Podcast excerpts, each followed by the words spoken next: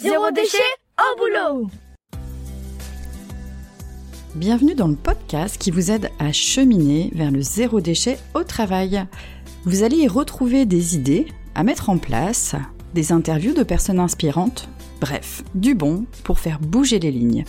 Bonne nouvelle, pour aller plus loin, retrouvez le livre Zéro déchet au boulot dont le lien est en descriptif de ce podcast. Allez, place au sujet du jour. Bonjour à tous, voici venue l'heure du bilan en cette fin d'année 2023. Elle a été riche. Et je suis ravie de partager avec vous, chers auditeurs, des avancées de ce podcast.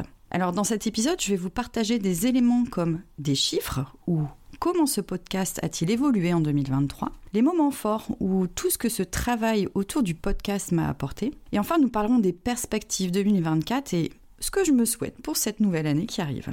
Démarrons par les chiffres.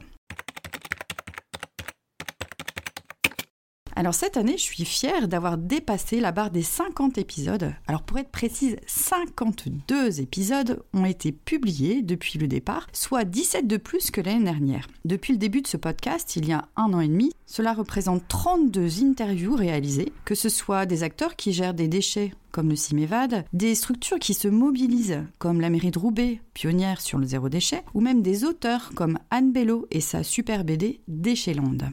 20 épisodes ont été enregistrés en solo. Alors j'y traite des sujets comme le désencombrement au boulot, des partages d'expériences autour d'outils de la transition écologique à utiliser au travail, ou même le zéro déchet en salle de pause.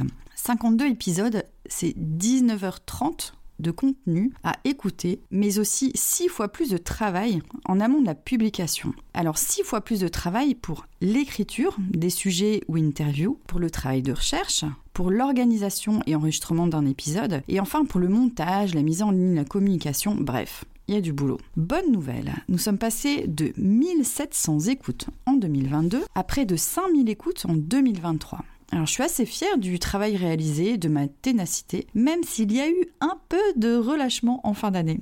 Alors pourquoi ce relâchement d'ailleurs?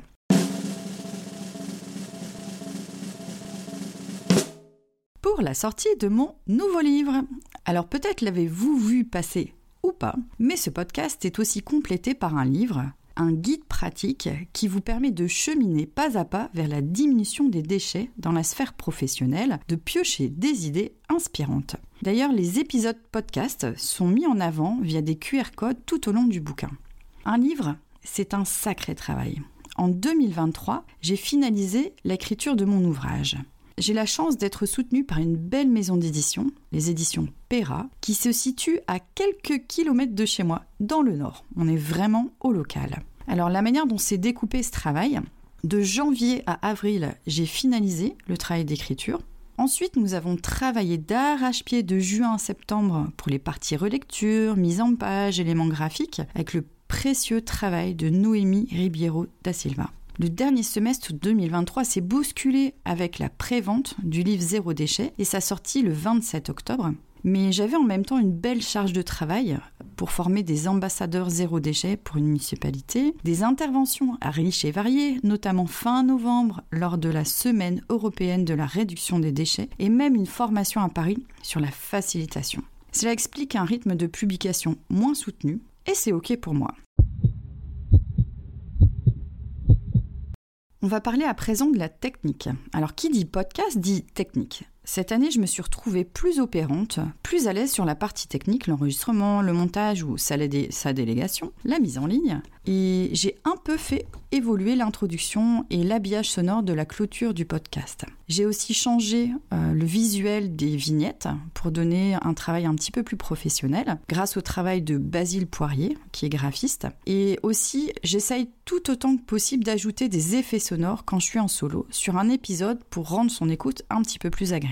Bon, après, je suis autodidacte, avec une zone de progression certaine. Je reste assez humble sur le sujet. Animer ce podcast est pour moi une belle source d'enrichissement. D'ailleurs, j'adore ce travail de recherche, de curiosité intellectuelle qui me pousse à creuser certains sujets, comme pour l'écriture d'un livre. C'est aussi un outil qui me permet de rencontrer de nouvelles personnes inspirantes, de découvrir de nouveaux outils ou même de nouveaux projets. Je pense par exemple à la rencontre que j'ai faite avec une municipalité qui est l'une de mes clientes, qui est très active sur la diminution des déchets à la cantine scolaire. Alors je me réjouis d'aller à leur rencontre un de ces jours pour les interviewer sur leurs actions mises en place au sein de la cantine et peut-être même euh, interroger les enfants. Bon, affaire à suivre.